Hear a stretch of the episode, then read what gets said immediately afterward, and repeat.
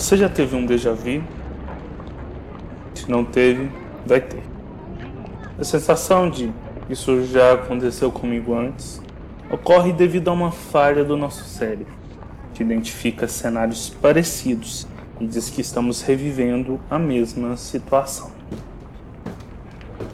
É exatamente essa impressão que estou tendo agora, ao subir as escadas estreitas de um edifício histórico.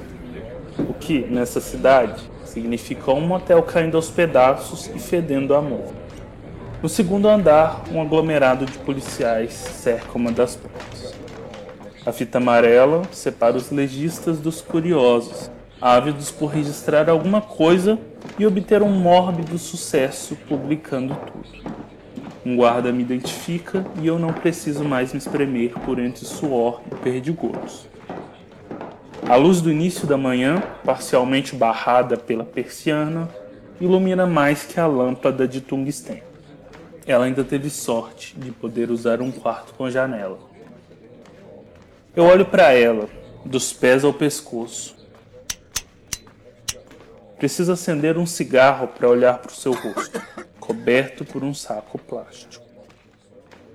Seus olhos verdes, sem brilho, chamam minha atenção, porque, nesse exato instante, o que eu sinto não é um déjà vu, é uma lembrança perfeita de quando seus olhos ainda brilhavam.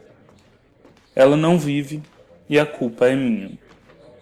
Mais um trago de cigarro e eu sinto a nicotina descer rasgando a minha garganta.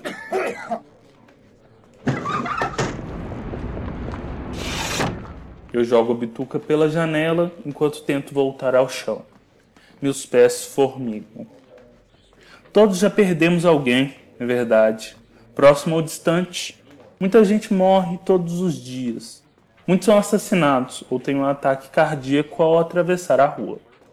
O que eu torço é para que ninguém morra porque você não fez nada, porque você achou que era apenas mais uma fraude. Eu preferiria ter motivos para matá-la. Queria eu ter lhe arrancado a vida. Porque não há sensação pior que ser responsável por uma morte. Duas semanas antes, aqueles olhos, agora esbugalhados e cobertos de sangue, eram límpidos.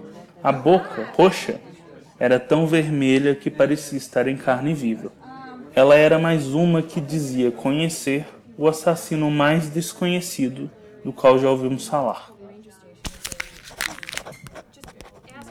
Ela saiu com um cigarro e um pedaço de papel com meu número de celular. Eu volto à realidade. O legista está à minha frente. Acho que perdi alguns minutos da conversa. Seu rosto, movendo-se negativamente, apenas comprova o que já era esperado. Sem digitais, sem pelo, sem qualquer fluido corporal, sem pedaços de papel com números de celular.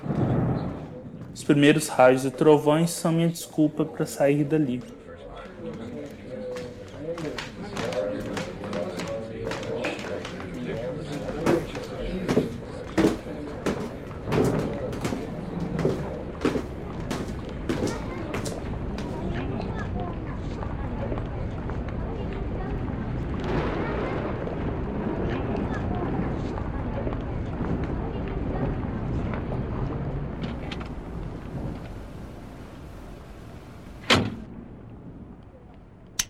No carro, acendo mais um cigarro, antes de ligar o rádio e dar a partida.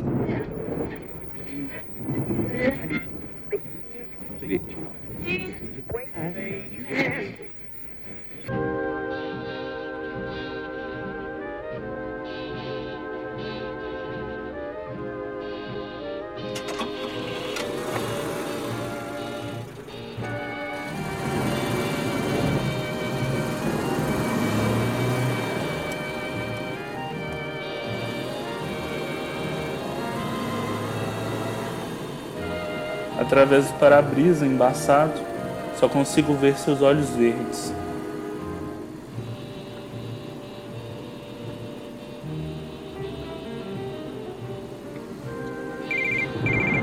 Meu celular toca.